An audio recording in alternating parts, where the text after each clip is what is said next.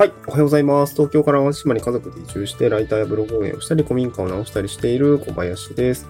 今日は継続力の話ですね。仕組みが9割、気持ちが1割、そんな感じですね。ですよね。って話をしたいなと思います。継続力は仕組みが9割、気持ちが1割っていう話ですね。うん。で、なんか、ツイッターを、まあ、2年ぐらいちゃんとやってみたりとか、この音声配信もちゃんと2年半ぐらい運用してみて思ったんですけど、あのー、まあ、ツイッター自体は、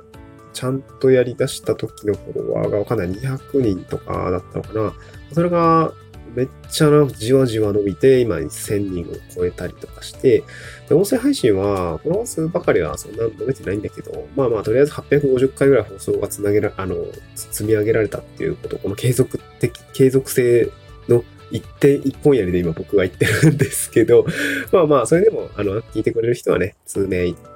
らっしゃってありがたいなと思うんですけど、なんかそういう、なんか継続力みたいな話をですね、個人的に感じたのをですね、ちょっとポンポンと言っていきたいなと思います。で、一、あの一つ目はですね、やっぱ仕組みが9割で気持ちが1割の、このちょっと内訳をちょっとね、あの、解像度高めに言っていきたいんですけど、この仕組みが9割の、あのー、なんていうかな、要素って何かっていうと、あのー、まずはインプットの方式。これの仕組みですね。インプットの方式と、二つ目が、あのー、継続できる仕組みですね。そして最後、アウトプットの仕組み。この三つの仕組みが、あのまあ、9割必要なんじゃないかなと思ったんですよ。で、ちょっとここにだけちょっとフォーカスをして話してみたいなと思うんですけど、継続力は仕組みが9割の話なんですけど、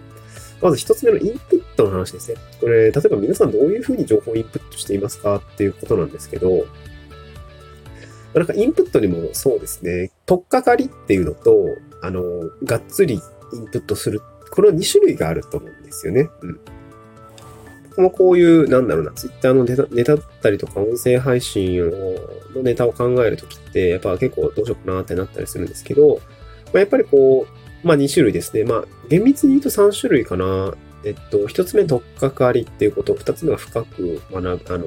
インプットする方法っていうのと、三つ目が多分その、今までインプットした内容を再利用する、そしてきっかけにするみたいなことがあると思うんですけど、まあ、一つ目の、こう、とっかかり、まあ、これはですね、個人的な音声配信だったり、ツイッターのタイムラインを見て、とっかかり、引っかかりみたいなものを、えー、広く浅いところから持ってきてますね。うん、広く浅いところから持ってきています。まあ、あとは、まあ、なんかテーマの切り口になりそうなことっていう感じですかね。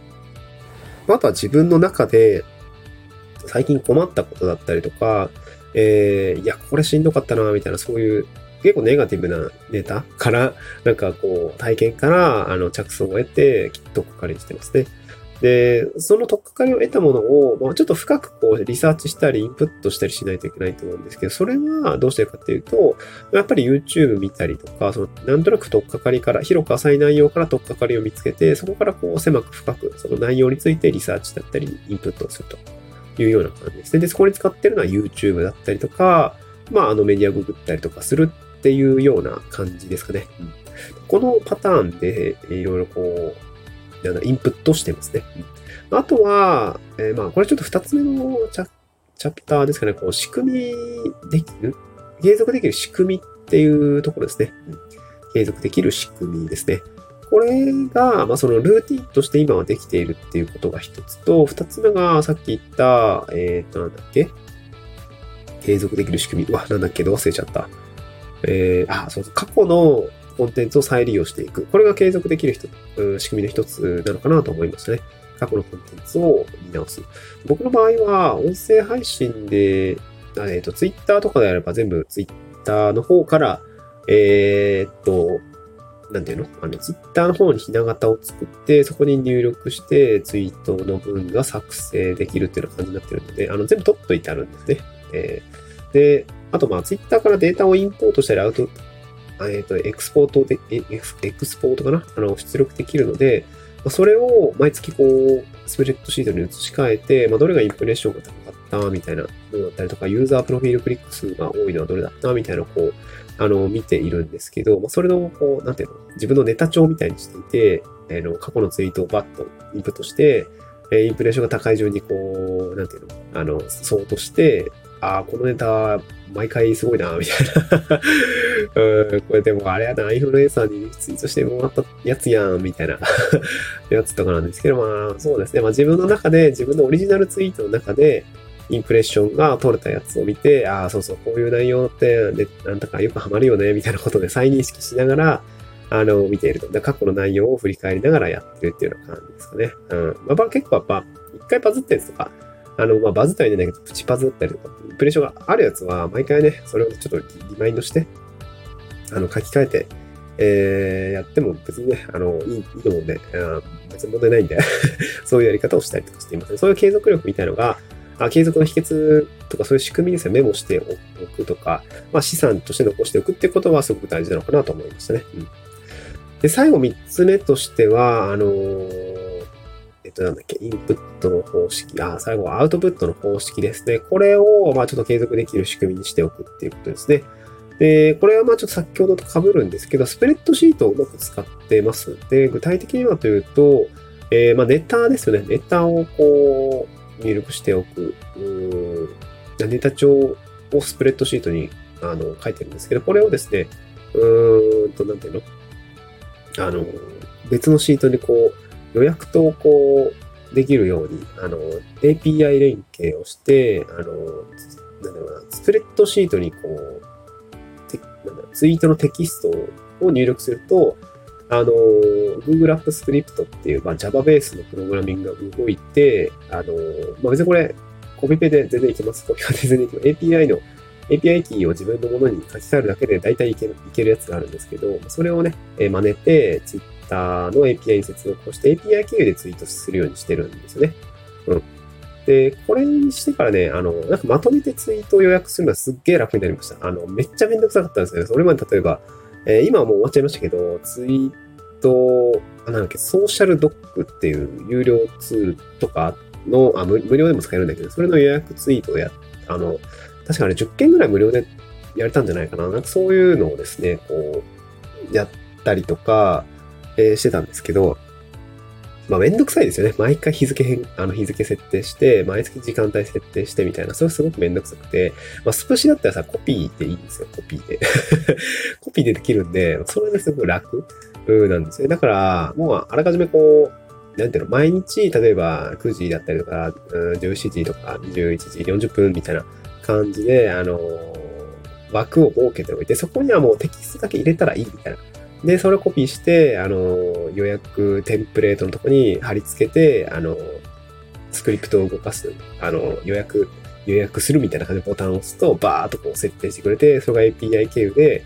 あの、ツイッターが発射されるような状態にしてるんですけど、まあ、ここまでやったらね、割と楽。うん、まとめてこう、一週間分ツイートを作っておくっていうのはやっぱ結構余裕になってきたので、あのー、まあ、例えば週1回そういう時間を取っておくとかですかね。かそういう形でやっておくといいかなと思いました。あとは、えっと、このアウトプットの方式として、こうやって残しておくと何がいいかっていうと、あの、この、なんていうかな、まあ、言う言うたら、こう、ツイッターの140文字、140文字というものが、えっ、とね、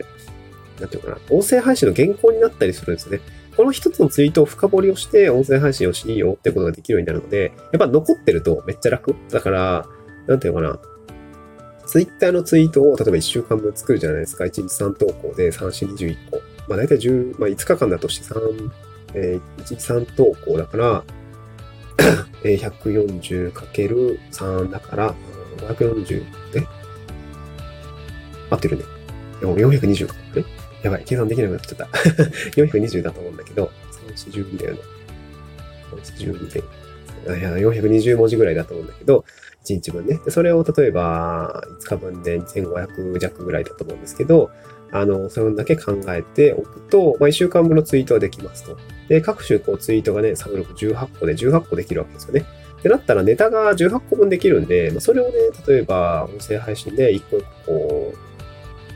その話を深掘りしていって予約、あの、音声配信も、まあ、18個できるわけですから、まあ、そこまでちょっとやってないんだけど、あの予約投稿、時間が許す限りで予約投稿をセットしておいて、1ツイート1深掘りずつぐらいで音声配信も、えー、コンテンツ作りをしているっていうような感じなんですね。うん、だこれが継続できる仕組みなのかなと思いました。で、これぶっちゃけ多分他にも横展開をして、例えばインスタのキャプションだったり、インスタの投稿作りっていうものにもできると思うんだけど、今現状そこまでできてない。ので、やりたい。やりたいけどめんどくさいっていう感じですね、ぶっちゃけ。うん、難しいなと思いながら。まあ、再利用するっていうことはすごく、うん、なんていうのかな。大事だと思うし、横展開もすごく大事だと思うんだけどね、現状そこまで至ってないっていう感じですね。まあ、多分インスタも投稿のテンプレートさえ作って、まだキャンバと連携してやっておくとすごくまあ生産性上がると思うんだけど、まあ、ちょっと今そこまでできてるんで、ちょっと頑張りたいなと思いましたね。まあそんな感じですね。だから、ポイントとしては、インプットの、まあ、方式、習慣ですね。あとは継続できる仕組みですね。再利用だったりとか、とっかかりと深掘りっていうところの使い分け。そして最後3つ目がアウトプットの、アウトプットの方式で、まあ自動化だったりとか予約投稿、そしてスプレッドシートの活用みたいな感じで、まあ長く、継続的にコンテンツを制作するとき、そしてアウトプットしていくときにできることということでご紹介をさせていただきました。はい、また次回の収録でお会いしましょう。バイバイ。